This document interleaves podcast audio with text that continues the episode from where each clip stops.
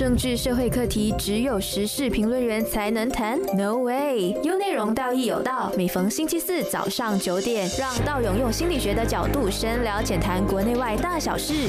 Hello，大家好，我是道勇。那上个星期的时候，就有一则新闻是有关系到有两名的难民学生，他们想要进这个 DBKL 的图书馆，但是图书管理员就以他们是难民 Belarian 的这个身份哦，不要给他们进去。我就很好奇，其实我们马来西亚人啦，对外劳啊，或者是说难民都有一定的偏见的。那我很好奇，其实大马人对待外劳或者是难民，从心理学的角度来讲，是怎样的一个心理状态？就比如我打一个例子好了，我之前去疫苗接种中心做 volunteer 的时候，我也会发现我们大马人就对这些难民啊或者是外劳啊，好像没有那么的友善，有时甚至会对他们大小声啊之类的。所以我就想问问看看你，其实我们马来西亚人对待难民是怎样的一个心理状态？我相信外劳也好，还是难民都好，在全世界的范围里面呢，都不会受欢迎的，很自然的。为什么呢？嗯因为我们每一个人都有家的概念，也有国的概念，就是说我们会在我们属于自己的国家里面，我们有付出嘛，对不对？我们有收获，这是一种责任的问题。当别人进入你的家，用着你家的厕所。用着你家的设施，比如说厨房啦、房间啦，你会什么样的感受呢？所以中美，你想想，就很不喜欢咯，因为是我自己的东西。对，因为我们对于家跟国都有自己的概念嘛，就属于我的概念。当别人进来的时候，我们就一般上都会有一种入侵者的那种想法，诶，你不属于我这里的，干嘛你来用我家的设施？哦，我们就有一种厌恶感啊、排挤感，很自然的，我知道。可是根据那个就世界的那种这种条例来说，如果我们允许让他进来我们的国家，我们是需要庇护他们的，就是给予他们庇护，比如说有基本的呃饮食啦，或者是住宿啦，他是负责保护我们全世界所有的难难民啊，或者一些他们不幸者，就是失去国家，包括以前我们的罗兴亚人之类的。嗯嗯，就我们至少，如果国家签署了这一个法，就是说这一个规条的话，我们是需要提供他一些基本的人道救援。所以一旦他若认可的时候，你至少你不能够啊不人道的对待他们，比如说他们没有东西吃的时候，没啊缺乏一些好像医药救护的时候，你不给予他资源的话，这是属于一种呃国际谴责的。就是说，一些有人权的国家会谴责你，虽然他们没有办法说你犯法，但是它是属于人道救援啊啊，所以我觉得这个是我们国家必须去呃讲讲去面对的东西。而我们人民其实大部分的人民其实是相对很自私的，我明白，因为每个人都有呃属于自己东西的一种保护意识嘛，对不对？嗯，比如说你你的车子你不随便给别人坐的啊，很自然。对对对，啊也，是。对对对，我们很自然。但是出于人道的那个救援的话，我觉得我们可能会给他们最呃基本的啊、人道救援，但是他们不能够享受跟我们啊、人国民一样平等的这个啊、权利。这个我觉得很自然，在心理学也是很自然，因为我们必须要尊重说我们的国民权益是不能够随意的给被给其他国人享用的。嗯哼这是，很自然。所以当外劳进入我们的所谓图图书馆呐、还是一些公共的场所的时候，我觉得按理来说，他一定会被拒绝的。我明白的，因为这个是在法律也好，或者是一个享用权利也好，这是我们国民也不想要有感觉被剥夺或者是被滥用的国民的那种福利。嗯哼，这个很重要。再来的话，就是我们对于呃一般上难民来说啦哦，我们会有肤色跟一些国家的歧视。比如说，大家想象哦，我们今天看到一个难难民是来自西方国家，可能他是属于欧洲国家的，但是我们不懂他是难难民嘛。可是我们会假设说，哎。他应该不是，就包括是我们、哦呃，我们有很多的，好像外，我们不叫外劳吧，我们应该叫移工，就是外国的人来这里工作，哎，我们觉得，哎，如果是西方国家，可能就是技术型人才，哦，知识性人才啊，这其实西方人他们来我们国家，他们也有可能是难民，但是我们就不会觉得他们是难民。对对对对，我们会觉得他们应该是有一些特殊能力的，因为这个也是来自于我们，呃，我们是我们是后殖民时代的一个一个国家，因为啊如果我们大家知道那个呃亚运会嘛，就是那 Commonwealth 吧，Commonwealth，嗯就是说所有被英国统治过后的国家都会有一种后殖民时代的那一种感觉，就是我们会崇拜西方文化。哦，包括我们觉得有一个阳明哦，觉得这个阳明也是特别哦，比如像好像很厉害这样。也是一个阳明嘛，对，我们觉得其实很多时候我们觉得是方便，可是我们不知道的是，我们不小心的有那一种对西方国家的崇拜，哦啊，然后我们会变成呃，对于难难民或者是外劳来说，我们也会有两种想法的。如果是今天来自于可能我们的邻国啦，可能是呃印尼、菲律宾、泰国，我们会觉得，哎呀，他们一定是属于呃非技术性的、非知识性的，一定是那些呃做一些劳动性的那些员工啊那种，我们就觉得看不起人家。但但是如果对方是诶洋人哦。哦，可能是一个西方国家，可能是一个欧洲国家的啦。他样子看起来就是那种的金头发、呃蓝眼睛、白皮肤样子，我们就觉得，哎，这个应该是很高级。所以有时候你想想，这是在我们的文化里面的根呐。我们很很很难去分辨说，哎，究竟我们是真的歧视吗？可是又不会啊。其实看到一些，呃，如果是外来的一些可能，呃，一些移呃移工啊，我们说是外劳，如果他是洋人的话，我会，相当我们会尊重一点的哦。好像也对哦。啊，我会尊重一点，会觉得，哎，可能他不是那么那么的简单呢。我们会有很多想象。可是在这个这个时代哦，大家记得。人不可貌相啊，因为甚至是有一些人外面，他们可能在呃，可能在印尼来啦，或者是菲律宾，我们我们就是邻国来的，也不未必比我们差的。嗯，是说我们会有一种很容易的偏见在他们身上，尤其是地域性的偏见呐，就是不同的区域哦，我们会有不同的想法。地区性的偏见是讲，可能这个人来自比较更穷苦的国家，我们就对他们更有偏见，是这样。对对对对对对对，所以我们会修很多，就是我们会想，哎。印尼应该比较穷吧？可是大家不要忘了，印尼也是有有钱人的，是有知识的人的，对吗？有知识的人也是有的，受过教育也是有的，所以我们很容易把它一概而论了，就觉得哦，洋人一定是呃有教育的，呃一定是有有钱的哦，有教养的。可是我觉得未必哦，因为呃如果你会发现到。我们在在国外的话，你会发现很多呃洋人其实也不会说受过很高的教育，他们讲话的那个文化也是很糟糕的。所以有时候我觉得我们很难就是一刀切，但是这样子的标签性呢是很好利用在于我们个人防卫心理里面的。就防卫心理是最简单的，就好像呃中美，你想想哦，你一个人去停车场，嗯嗯嗯，如果如果身边有一些可能。类似是外劳的身影的人，你会怕的，我会，我会，对不对？但是如果是好像本地人啊那种感觉，你就觉得，哎，好像安全一点哦，对不对？虽然我们也知道他们未必是好人，对不对？嗯嗯，是是。所以这样子的想法也会让我们产生一种自我保护，这个是一种比较简单的心理机制，就是说保护自己。如果是呃外来人的话，我们会把它就是提防很多。但是如果是本地人的话，我们会比较放心一点。虽然我们不知道本地人是不是好人还是坏人呐，我们也不懂啊。就是因为他们是外来人的关系，所以我们会觉得，哎，他们就是一定对我们会有危险。对对对，因为我们对未知会保持一种恐惧嘛。啊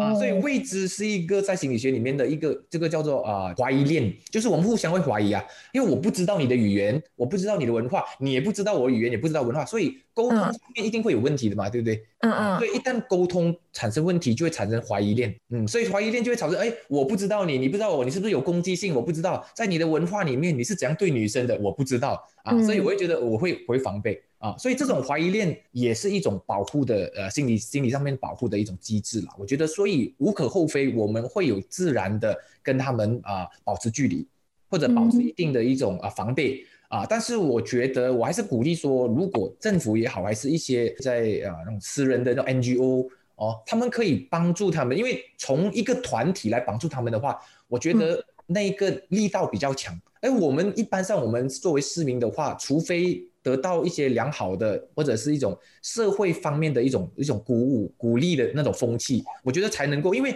如果如果要中美，你想想哦，你一个人你要去接受他们的文化或者接受他们的一些嗯，就是让他们进入你的生活，我觉得不容易的。因为我们每一个人都会有自然的排斥，很自然的。而且我觉得我们马来西亚人呢，我们排斥是因为我们有时候觉得，哎，这些外劳或者是难民，他们抢掉了我们的工作，或者是占了我们的那一个家，很很多地方都是他们住啊，所以我们就会觉得，哎，好像很不舒服这样子。是因为大家想一想哦，呃，如果你在我们在我们这边买房子也要交地税、房那个门牌税，可是他们可以随便在一个地方就站下来。好像有一种叫占地为王的感觉啊，就觉得哎，我就在这边，我不交税，我在这边吃喝拉撒这样子，所以心理上我们会很不平衡的，甚至我们会不会觉得有一点不公平这样子？是是是，因为我们都为这个国家付出嘛，然后我们有得到资源，这是正常的，但是他们没有哦，他们就直接来到这里，然后就把一块地把它圈起来，然后用一些帐篷啊搭起来，就变成一个外劳村哦。你听过外外劳村吗？就是一些呃外劳可能有几百个人哦。有男有对对女啊，把它建成一个村落这样子，然后自己拉水、自己拉电，而且那个水电我不确定是犯法的还是非法的，我不确定啊。但是这样子的行为，其实但对于我们一个国人来说，你经过那边你会害怕的，因为你不知道这个里面的市区是是有有有法律的存在吗？还是有没有一些保障的感觉？所以你想想哦，我们普通人都会害怕，所以有时候我们对于他们的歧视，只是为了要让我们感觉到安全，我们要要要脱离。所以有时候我不是说很道德的去去指责所有歧视的人，我都明白。哦。从心理学来看，我们都需要啊得到一定的保护。所以我们必须标签他们，但是我们只能说这个标签我们不要过度标签就好，因为当你过度标签的时候，会变成一种反效果，就好像你认为所有的外劳都是坏人。啊，我觉得这样子嗯对就太对过过火了，对啊，那我刚刚不是有讲，诶，之前我做疫苗中心的时候，就是很多那些 volunteer 会有时候对他们大小声，然后我的观点是因为我觉得可能我们这些马来西亚人也是听不懂他们的语言，他们也听不懂我们的语言，所以我们会有一种很像很 back 的那种那种那种感受啊。很不耐烦的，肯定的。啊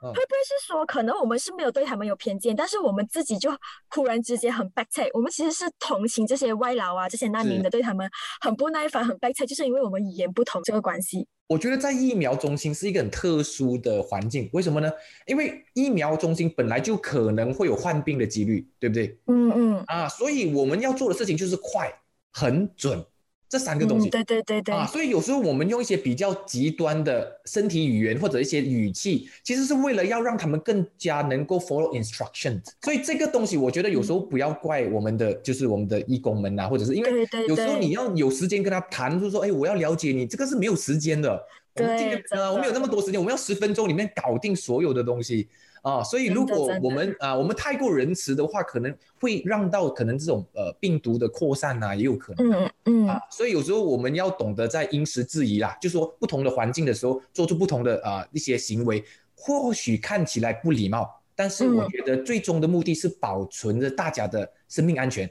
我觉得这个会嗯比于礼不礼貌来的更重要一点。嗯，就是其实我们对他们是没有偏见的，就是我们为了要让这一个病情不要那么的扩散啊，就他们有时候稍微 back 对一点这样子啦。是是是，因为有时候你跟他讲话，他未必听得清楚。因为我对去对，疫苗中心的时候，我的同一排就有几个外劳啊，嗯然后嗯我发现到他们很，他们其实很慌张，他们也很嗯疑惑，因为他们的语言不通，他可能只会几个字而已，不论是 Maria、b u g i 啊那种很简单的几个字啊，所以有时候你们用一些可能啊、呃比较严厉或者比较比较强烈的语气的话，他比较能够接接受或者比较明白你在讲什么啊，不然的话有时候。他也好像，诶，你好像要等两分钟这样，可是两分钟可能就整个会延误了整个啊打疫苗的过程。那以心理学的角度来讲，就是我对一个人凶的话，那一个人会不会更容易 get 到我要讲什么这样子的东西？其实我个人觉得啦，如果我们的语言之间，就是说我们的语言是有沟有障碍的，你互相啊不不太懂。我觉得呃，身体语言跟语气是最快让对方明白的。哦，语气，对，语气就是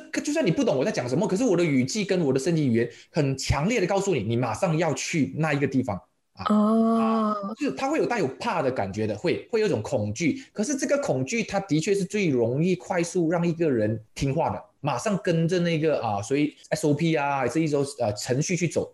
啊。所以有时候我也可以明白为什么他们会有很多的不耐烦和 big take 啦。我们讲的 big take 真的是，因为有时候你要慢慢跟他聊，真的没有时间呢。对对哦，而且，人来人人往哦，一直那么多的那个人这样子汹涌而来，这个那个重病的几率其实很高哦。嗯，所以，我觉得啊、我觉得呃无法避免啦，真的无法避免啊。但是如果可以的话，就是说当他们离开的时候，都跟他们解释说，我们不是要凶你的，我们只是要这里跟他们解释，他们也也不听不明白的嘛，是不是？所以我们觉得也是很无奈。所以先保住彼此的生命安全，我觉得那个是我们能够做的善意了啊，最大的善意。嗯，嗯，这一段我们就来聊一聊难民或者是外劳，他们从他们的国家来到我们国家，然后人生地不熟嘛，又好像嗯怎么说低人一等的感觉。那他们在我们国家生活，他们又是怎样的一个心理状态呢？这个经历让我想起以前我一个朋友，他嗯就是偷偷的去澳洲里面就是做黑工。哦，那种跳啊飞机，对，跳飞机，对对他去做黑工，然后那边他大概待了一年左右，在那段时间里面，他跟我分享很多关于他的心理状态，就是他感觉到自己就是低人一等，感觉就是好像很害怕任何跟别人接触的那个机会啊，因为他担心自己会被逮捕啊，还是被驱逐出境啊，所以他整个过程里面，他只会很安全的在呃他的，因为他是在里面是采那种水果的吧，可能是啊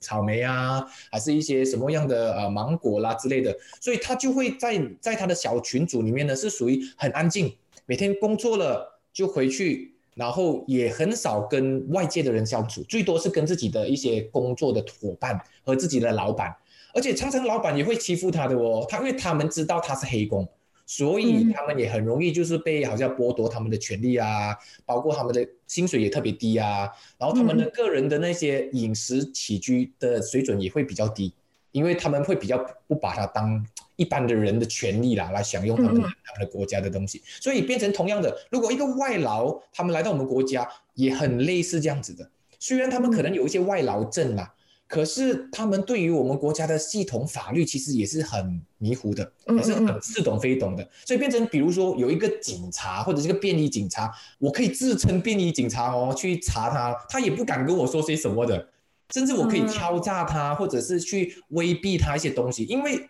就是我们的语言跟法律上面，他的不能被沟通嘛，对不对？所以变成他很容易会很害怕，他什么他就认怂的，所以这样子的害怕的心理，他会变成要么他就会反击，他变得很极端，谁来靠近我，我就会凶给他看，因为他要告诉。大家说我不是好欺负的，嗯嗯。但是同样的，如果他是那一种另外一种的，就是完全很懦弱，看到人会闪会躲，或者是当别人敲诈他的时候，他也不懂得去呃，好像维护自己的权利啦，或者是跟别人说，哎，不要欺负我，我其实是怎样怎样怎样，我是有权利怎样怎样怎样。所以无论他是在法律上还是在人道上面，他都会会有一种低人一等的感觉啊，这个很自然。所以我相信很多的外劳其实。是善良的，大部分是善良。为什么善良呢？因为他们在我们的呃社会跟我们的呃就是这个社区里面呢，他是得不到任何的资源的，所以有时候他是无助的。我相信他们是无助的。嗯嗯。可是更大的部分是他的无助应该不应该得到一些正常的管道去帮助他们呃转化或者是适应这个环境？我觉得很很很少的外劳得到这样的帮助，就是他们没有被好像我们的官员啊或者是一些政府机构呃去。培训他们，因为至少他们需要有基本的沟通能力啊。就算你买个东西，比如说我们去啊杂货店啊，嗯嗯，至少在钱方面，在在我知道他可能会付钱，可是问题是他们不懂要怎么去沟通说我要的东西。对对对，啊，是这个也是我觉得是很麻烦的。有时候有时候他们跟他们的纠纷呢，来自于。他们也自我表达不了，语言不通，对对，语言真的很不通，所以变成有时候他们会误会我们，我们也误会他们，然后我们会把对方当做坏人来看。其实语言不同哦，就是心里真的是会很不舒服的，因为你真的想要学好这个语言，但是我们在沟通的时候又真的是沟通不了、理解不了的时候，我就是外劳或者是难民的心里，我真的是会很不舒服这样子。是是是，呃，钟美，你有去过呃日本、韩国旅行吗？有，所以我就很了解，因为我之前也是有遇过这样的情况，然后我就真的是很辛苦在那边的时候，我就很了解这种语言不同的这种情况，很痛苦。就是你看到我们是旅客哦，我们真的不。需要赚钱，我们只是去玩，本身玩都带压力哦，对对，很压力，对对对，因为你会发现到在在路边你要跟任何人沟通哦，他们都是用他们的语言呢，而且他们会会很惊讶的说，为什么你只懂得英文，然后和你自己的语文，然后你不会韩文，你不会日文，对他们来说是一种很奇怪的现象。所以那时候我就要弄一个手续的时候，我就沟通不到，因为我那时候是去韩国，然后我们就沟通不到的时候，我那时候真的是很辛苦。我就觉得哇，如果难民在这里的话，也会很辛苦，因为他也听不懂我们马来西亚讲马来文，英文也听不懂，是，更何况是那些语言啊。是，所以所以想想整个旅行过程，你的压力如果乘十倍，大概就是他们的压力了。而且他们是每天要在这里生活那种。对呀，我们去旅行，我们可能只是十天半个月这样子啊。我觉得再再怎么差，我们还是可以买票去旅行，买票去玩，然后吃东西给钱就好了，不管给钱就好了啊。但是他们是没有这样的这样的福利，因为他们钱可能也不够啊，他们也没有太多的资源，所以他们要工作也不行，然后要要生活也困难，所以在整个过程里面他们是很卡的。这样会不会让他们好像在我们马来西亚生活的时候就变得很小心翼翼呀？就躲这边躲那边，怕遇到任何的警察或者是移民局这样子？就是感觉他不想惹事嘛，嗯嗯，啊，多一事不如少一事，什么事情都好，不管好事还是坏事，我都不要啊，我都是尽量说，呃，能避则避，能闪则闪，因为你想想哦，我们人在国外啊，你看我们一个正常的游客，我们在国外，我们也不想生事，如果我们有被呃扒手扒掉东西啊，遗失东西啊，你会发现的话，我们特别不想去去追究的，对不对？好，中美，你想想是不是？我们觉得，哎呀。不不见就不见了，算了，我们继续旅行吧。但是你想想，他在我们这里是会长期居住的哦。如果他不断的就是在金钱上损失啦，还是在一些东西上面遗失，他会怎么样？他能够做什么事情？他更无助哎。嗯嗯，他也不可以去讲，因为可能有些难民又没有那些 license 啊。对对对对，所以他们根本没有任何的执照啊，或者一些证明，让他们可以安全在这个地方生存。再加上。他们对于生活本来就很无助，因为你想想，我们出国旅行，我们都会有睡眠的问题，会想家，对不对？他们是没有办法，他们的家庭就是他们的原生的那个国家已经不没有办法居住了，或者是没有办法让他在那边生活了，所以他们过来的时候，他们也是有思乡的那种问题啊，很想要想念啊，所以有时候你想想，他们在思乡的情节之下，他们可能会做些很奇怪的一些我们不属于我们文化的东西。比如说，你看哦，很多外劳是男生手手牵手的，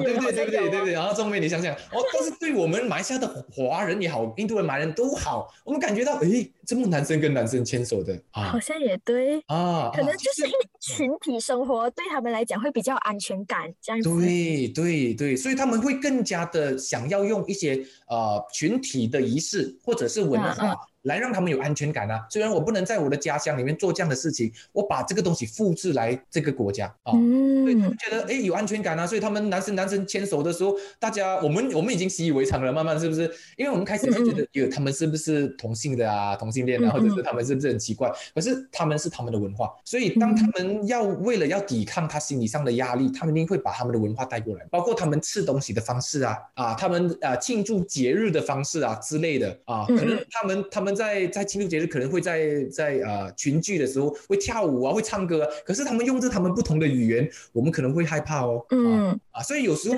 站在他们的角度，我们可能会觉得，哎呀。怎么怎么那么那么的奇怪，那么的啊陌生，那么的诡异啊这种感觉啊！可是我觉得站在他们的角度，我明白，因为他们也是需要安全感哦，他们也需要用透过这样的仪式啊，这样子的生活的方法来让他们感觉他们可以扎根呐，就好像仿佛像我们，你看我们的我们马来西亚的华人哦，我们已经扎根了三四代了哦，嗯嗯，也把我们来自于中国的文化也带过来，对对对，但是我们也同时影响了其他种族啊，想想以前的马来同胞啊，印度同胞。没有没有放烟花的哦，没有放放炮的哦。你看，现在我们大家一起的，对对对，啊，这个就是一种这样的融合的一个过程，嗯。所以那些就是外劳啊，或者是难民，他们会想要在这里更有安全感的话，大多数都是群体生活比较多，是不是？肯定的，肯定的，他们一定会抱团取暖的。哦，啊，肯定的。所以这样子让他们，我们就会为什么发现到很多外劳都是外劳区的，你很少看到外劳是一两个分散在某个地方的啊，因为这是人性嘛，人性需要抱团取暖才会有安全感。嗯，又是来到不一样的国家，然后语言就不同，如果全部在一起的话，会好像更有安全感这样子。对对，肯定的，就好像我们出国旅行哦，我们一定会找一堆朋友的，对不对？也是啊，抱团取暖其实一直都在我们生活里面不断的啊发生的啊，所以当我们有这样的想法的时候，你想象一下，如果你是外劳，可能你就会明白，哎，其实他们也是不易不容易。啊，只要他们不要过分的侵犯到我们的权利，然后再来就是打扰到我们的生活的话，我觉得能够包容的、能够理解的，我们都尽量去包容跟理解。哦，其他的我们还是可以商量的，只是最重要的就是说，我们不要把他们的问题啊，好像就是妖魔化或者是放大。嗯，因为有时候他们也是无奈的，我明白的，有时候很无奈哦，我们也要尝试去说。站在别人的角度，就仿佛我们就像在国外独自旅行这样，我们也会很害怕。那我就想问有一个问题，就是有些难民他们来这里结婚生子，他们孩子可能是有难民证，但是他们没有拿到 IC 这些，他们没有办法在马来西亚政府可能中学、小学这些读书。那会对这些从小在我们马来西亚生活的这些难民的小孩子，因为他们从小就在这里土生土长，但是他们。就是不能得到这些马来西亚公民有的这些权利啊，会对他们心理上造成一个怎么样的影响吗？我觉得不只是心理造成影响，而且是造成那个阶级的不能流动。就是说，当你失去教育的那个机会的时候，你永远就会在低下的阶级维持下去。你想想哦，你的父母可能语言不通，呃，后来在马来西亚生活几十年过后，他还是做类似的工作。然后他的孩子生出来的时候，因为没有得到教育嘛，可能他们就会跟着父母的脚步做他们的工作，所以变成他们的那个生活阶级没有办法跨越。所以久了，他们会变成一种好像我们会认定说，哎，外劳一定是没有文化的，外劳一定是没有知识的。其实很多时候就是因为他们的后面的那那几代的人失去了教育的机会哦。所以我觉得这个如果可以的话，我知道如果要要政府拨一笔钱给他们教育，我觉得可能很难，很难，对，很难，非常难。反正我觉得如果国际资源可不可以呢？比如说国际的一些啊组织可以批一些资源或者钱。过来给所有的难民接受教育的机会，我觉得教育机会不一定说要到大学那么远，嗯嗯嗯，需要可能中学到小学之类的，这就是这这之类的那个啊基本的技能跟沟通能力的学习，我觉得会改变他们下一代人的命运哦。你想想哦，如果你认识一个外劳的第二代，或者是难难民的第二代，他是可以跟你讲华语的，嗯嗯，你会觉得啊，哎，你 OK 你。因为他在这里土生土长啦。对对对对，他突然讲华语的时候，你会惊奇说：“哎，你是讲生活，你会想要了解他。”因为当语言沟通 OK 的时候呢，我们会对这个人会有神奇的亲切感的。对，好像就是他跟我们有一个共同的语言之后，我们就会觉得，哎，这个人好像其实就对他的那那一种讲讲，我们看他的方式就不一样了。对对对对对，所以就好像我记得我有时候去去韩国，因为团一团的旅行嘛，就是那韩国。很少数的导游会讲华语的，嗯嗯，但是你当发现到那个讲华语的韩国人，你就特别亲切，你很想跟他聊多一点。这种也算是一种偏见，对不对？就是那一个人语言跟我不通，然后我现在跟他通了，然后我就对他很好，这样子。是是，也是一种偏见，一种因为我们会对于我们认为安全的，我们会有特别的照顾的，特别的偏爱的，很自然的。所以我觉得，如果机会让外劳或者难民们有机会接受一些基本的语言教育啦，我觉得好像沟通啦，中文也好，还是啊马来文也好，英文也好，但至少他能够跟我们彼此沟通的时候，我们的戒备就会放下来了，我们的标签也会慢慢褪去。至少啦，我觉得这个是目前能够唯一可以做到的东西。那最近不是有那个水灾的课题吗？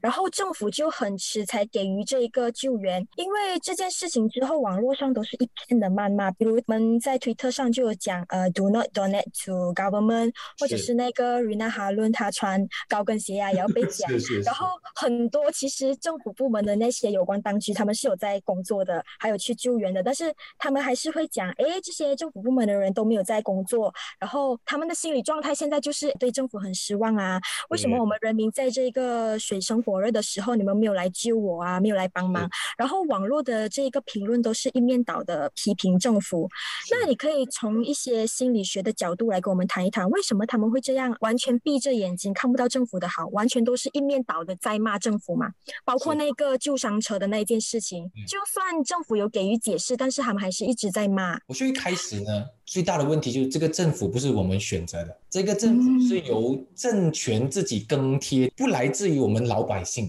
所以变成老百姓对于这个政权一开始就有带有偏见的，因为就觉得你不是我选的，所以你做什么东西的话，我都会用一个过滤的这个放大镜来看你，因为在我们心里面呢，就会觉得人最讨厌就是失去控制、失去掌握的感觉。当这个政府不是我投的这个票的时候，我不能够对他有任何的期待了。因为任何的期待都会变成批评跟谩骂，是很自然的。你就想想哦，我们我们小的时候也一样的啦。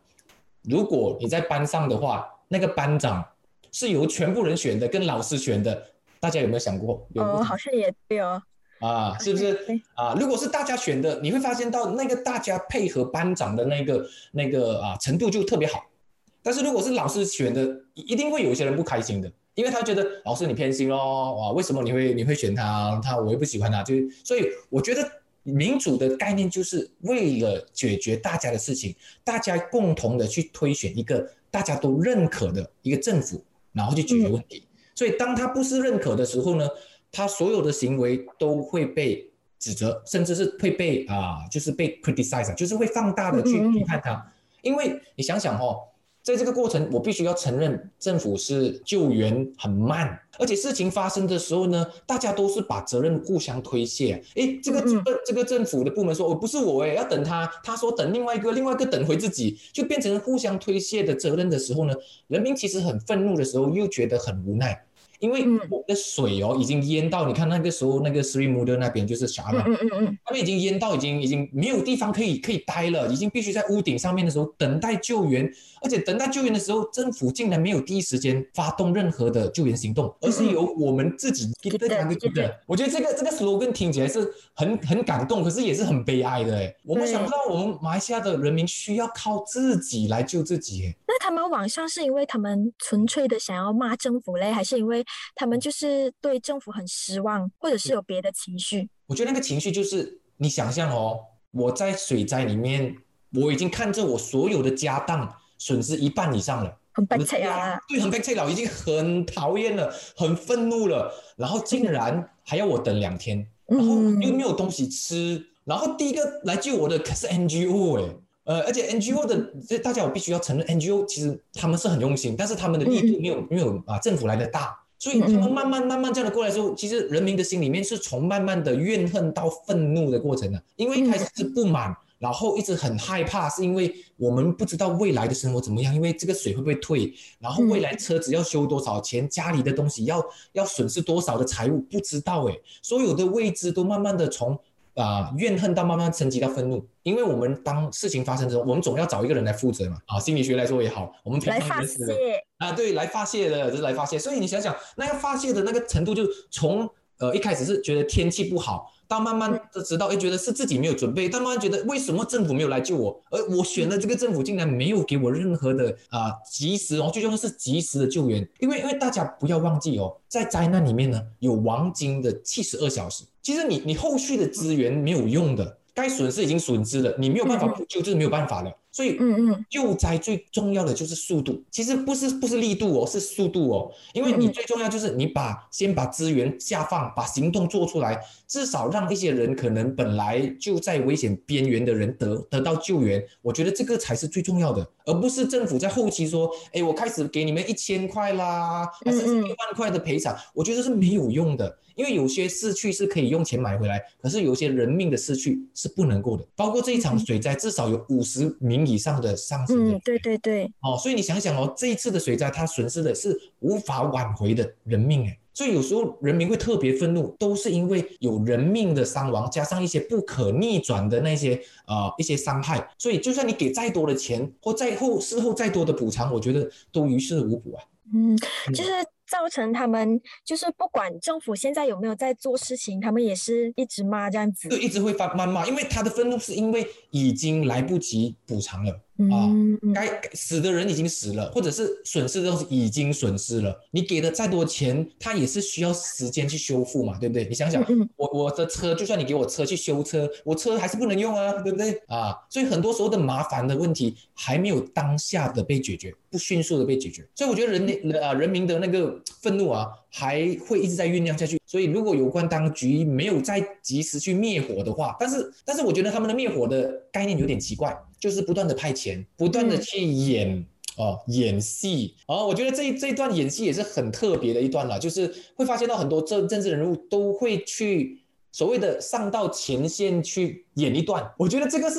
很不必要的。大家清不清楚？其实国会议员的那一个职责，并不是来做这种救灾行为的。国会议员的职责是制定法律，制定整个国家的效能、国家的运行。而不是这种，就是去派呀，那些不应该是我们的国会议员去做的，反正是应该他们属下的那些政府机构去去处理的。但是我们觉得我们的人民还是会对于这种就是亲民的作用啊，就是亲民的态度有起到一定的效果啦。其实就是讲灾民是买单的，就是政治人员这样子来，他们买单的。以前从以前开始到现在都是买单，变成一种文化。大家有没有注意到文化？就是说从可能以前的水灾都有这样的行为。但是这一次的所谓的新政府，很多都是新面孔的部长啊，他们都延续了这个文化，但是他没有因时制宜嘛，就是说把事情就是在对的时候做对的事，他把文化跟传统看成是最重要的，所以他第一时间竟然就是说去作秀。也看到很多带着很多的那个 camera，我觉得真正啊，我我觉得比较欣赏的反而是我们的呃那个那个什么卫生部长，因为他是唯一一个呢不带自己的那个团队去拍照，嗯，是由由我们的灾民或者是一般的人民去拍他，说，哎，他来送物资，然后就走了。他这种，因为我觉得，如果你要做亲民，我我真的很鼓励像像我们的呃卫生部长一样，哦，就像凯瑞这样，就是你你做你能做的事情，不要为了当做是一个政绩，或者是当做是一个你的存在感这样子去刷，我觉得这样子会反而会愤怒诶。你想想哦，灾民已经很痛苦了，你还拿我来消费诶，嗯，你还把我的痛苦当做你的政绩诶。哦，所以我觉得那种心理的不平衡哦，会延续在网络上的谩骂。I mean，你看啊，Kerry 他去拍他去拍照的时候，然后民众就买单。但是 Rina Harun 啊，那其他其他他们有去的时候，但是民民众又不买单哦。对，我觉得这是个人形象的问题，个人形象问题。因为在在在个人形象，如果你的初期的建立不好，就是说你没有实力，你又没有人那个那个形象的包装是啊人民接受的，那么你做什么都是错的。很奇怪的哦，你做多只会错多哦。哦，你想想，凯瑞其实他可以什么都不用做的，他好好做回他的那个卫生部长的东西，我们都觉得很赞的。因为你知道他的功能就是在卫生的这一块去做做那个防疫的那个活动嘛，所以他做好就好了。我觉得他就他就 KPI 就好了，满分了。所以他会不会派，其实都是呃锦上添花。嗯嗯啊，这是 Rina 哈伦最大的问题，就是他本来就应该在这一块做的，因为他是家庭与妇女部长嘛。所以他应该就是在社区里面去去做他该做的事情的，但是他竟然不是去启动一个整个政府机构去助救助，而是个人秀比较重要。我觉得这个个人秀啊，其实会让我们我们灾民说，你可以作秀，当然可以，但是可不可以轻重缓急，可以不可以先排一个序列？就哪一个先该做，哪一个后做，所以大家都急着去刷存在感的时候，加上人物的那个形象糟糕，然后又说什么高跟鞋啦，然后又在什么喷刷那个壁虎的大便啊，我觉得我觉得这个都很奇怪，就是大家都在洗那个淤泥啊，那种黄泥啊、黑泥啊，怎么你会洗什么壁虎的大便？我觉得这个很奇怪的一个 一个概念了哦。我让到我们的作为一般的人民，我们就觉得摸不清哎，摸不清你的套路哎，你是在做什么东西？哦，但是站在 Rina Harun 的角度，还要讲，哎，我只是在做我的事情啊，然后你们又一直骂我，我都我做的东西都对的啊。我我知道他的问题不在于他的行为的对错，而是他本来的形象跟我们对他的期待。嗯啊，是我们对 Rina Harun 其实有期待的，就是说，哎，你作为一个呃我们的社会的或者是家庭的一个部长，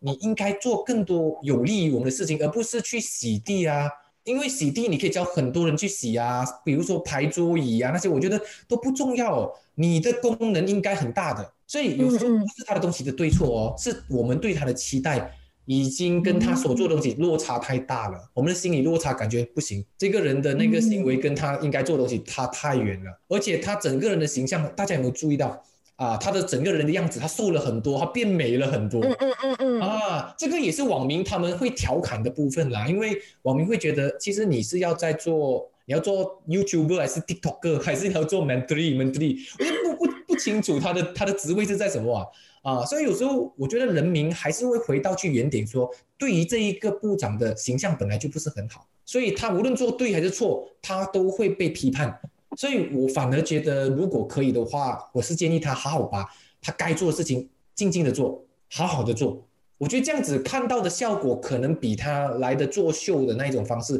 我觉得有更好的效果了。对人民来说，嗯，那你最后还有什么要补充的吗？关于这个水灾的？我觉得这次水灾呢，真的是一一个让我们所有人民都看清了，其实我们马来西亚的政府跟人民的关系，发现到吗？这个就是一个好像揭开了那个。呃，那个布帘呐，就好像那种遮遮羞布，把它打开了。以前我们不断的政府是说，诶，我是得到人民的支持的啊，我是一个被人民推崇出来的政府。其实大家也知道，他不是我们选的政府。他可以说这样多 这样的话的时候，我们没有没有办法去辩驳他。但是这一个水灾真的的确就是一次的啊接盘吧，把事情打开。让所有的政府也好，还是人民都好，都直接反映给互相知道，说我对你的感官，我对我们彼此的信任，还有我们对于未来大选的支持度啊，我觉得都会是一个很好的指标哦哦，因为你想想哦，你影响的一个水灾不是一个人呢，是一堆人，然后他们的家庭，